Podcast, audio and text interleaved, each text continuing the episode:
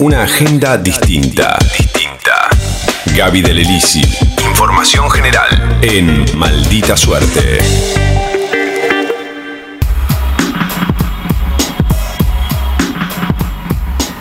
Una de las noticias que nos enteramos em, tiene que ver con la baja de la condena al femicida que mató a Kiara Páez. Kiara Páez, que fue un femicidio muy emblemático porque a partir de ahí em, se empezó a gestar el movimiento Ni Una Menos eh, y por eso, digamos, tiene, digamos, una significación muy importante para todo el país. Aquel 9 de mayo de 2015 en Rufino, en la provincia de Santa Fe.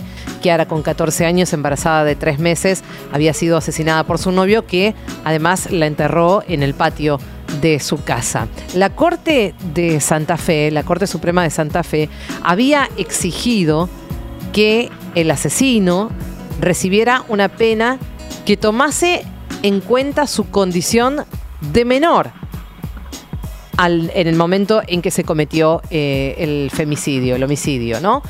Eh, entonces, Mancilla, que es el femicida, se vio beneficiado después de que el año pasado la Corte Suprema considerara que al haber cometido el crimen siendo menor de edad le correspondía una condena más baja a la recibida, eh, como efectivamente sucedió en el 2017 cuando le dieron 21 años de cárcel. Ese fallo en 2018 lo confirmó la Cámara Penal, pero hace pocas semanas la sala 3 de la Cámara de Apelaciones eh, en lo penal de la ciudad de Rosario planteó que un nuevo tribunal se expida de acuerdo al derecho penal juvenil. Si les parece, vamos a escuchar la voz de Verónica Camargo, que es la mamá de Kiara Páez, contando el devenir de este caso en la justicia. En primera instancia, el juez Javier Prado le dio 21 años y 6 meses de prisión para Mancilla. La Cámara de Apelaciones de Rosario mantuvo, pero en el 2021, por este fallo de la Corte Suprema de la provincia de Santa Fe, pedía que se le redujera la pena con una carátula de tentativa de homicidio y se le dé el derecho de salidas transitorias a Mancilla. Por eso, el primero de marzo se tuvo que conformar, digamos, entre comillas, una nueva Cámara, porque ya la Cámara de Apelaciones había actuado, entonces se nombraron tres jueces diferentes que finalmente luego de esta audiencia que tuvimos el primero de marzo me llegó el fallo de que habían decidido la reducción de la pena con una pena de, 15 años. Desgraciadamente yo recibí ese fallo a través de los periodistas. Primero que no tienen en cuenta el derecho de quedar el derecho a la vida y tampoco el derecho que tenemos nosotros como familiares de víctimas de ser informados inmediatamente y directamente por quien saca el fallo, ¿no? Para dar más precisiones, el fallo de la Corte Suprema Santafesina eh, ocurrió el 27 de diciembre del 2021 y en ese fallo se hizo hincapié en la condición de menor de Mancilla al momento del hecho y consideró que tenía que aplicarse la ley penal juvenil que prevé que para los casos de reclusión perpetua, como lo habría, eh, como le habría cabido a Mancilla si hubiera sido mayor de edad, debe reducirse la sanción si se trata de un menor. Entonces, así fue que el fallo fue revisado y Mancilla entonces tiene que cumplir ahora 15 años de cárcel, es decir, 6 años menos de lo que se había establecido en el juicio oral. La nueva condena se encuentra dentro de la escala que estipula la tentativa de femicidio. Por eso eh, Verónica Camargo, la mamá de Kiara, habla de este, este cambio de carátula que les, obviamente a toda la familia, a toda la familia, a todos los familiares, amigos de Kiara, eh, les hizo mucho ruido como tentativa de homicidio. Si la mató, si la enterró. Bueno, esto tiene que ver con que no hay una figura legal en la ley penal juvenil para poder sortear esa dificultad. Entonces es como, bueno, eh, se, traslada en ese sentido, ¿no? Eh, es tentativa de homicidio. Esa es la figura que le correspondería al haber concretado el hecho con eh, su minoría de edad. Entonces, en ese marco,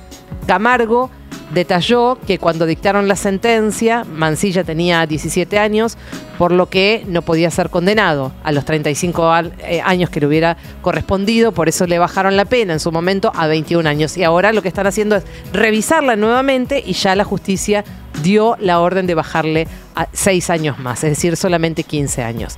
Eh, el primero de este mes, el primero de marzo, se hizo esta nueva audiencia, con lo que Verónica Camargo comentaba eh, que se hizo como una especie de nuevo tribunal, de nueva sala, eh, que se conformó para poder hacer la revisación que pedía la Corte Suprema de Justicia de la provincia de Santa Fe. ¿Cuáles son los pasos a seguir de parte de la familia?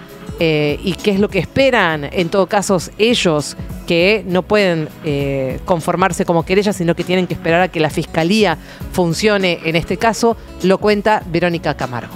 La idea de continuar es poder llegar a la Corte Suprema de, la Nación para reclamar justicia. No es fácil, pero gracias a Dios hay muchísima gente que se está sumando en este reclamo. Están viendo incluso el fallo, obviamente personas entendidas en la materia, para encontrar el modo de llegar, porque siempre algo se puede hacer, como dicen muchos abogados. Pasa que el fiscal que actuó en nombre de Kiara dice que como ya le dieron la pena máxima, ya está. No es solo en beneficio de Kiara el reclamo este que estamos haciendo de justicia, sino que es en beneficio de todos los cambios que se puedan lograr.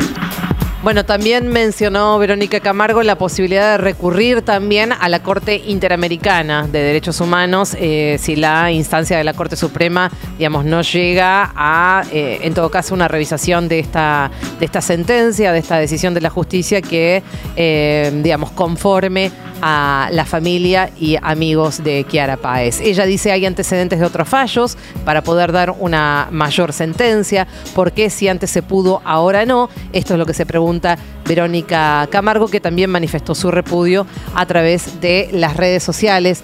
Ahí para quienes están en YouTube estamos viendo eh, lo que ella posteó en su cuenta de Twitter personal. Vamos a recordar entonces, para terminar, que en mayo de 2015 Kiara Páez tenía 14 años, Manuel Mancilla tenía 16 años, era su pareja, ella estaba embarazada de tres meses y él confesó que la mató a golpes en la madrugada del domingo 9 en Rufino.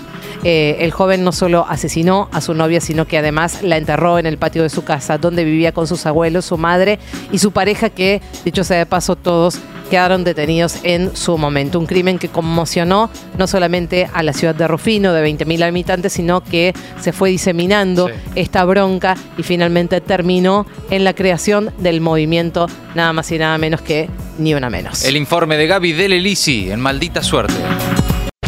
Maldita Suerte.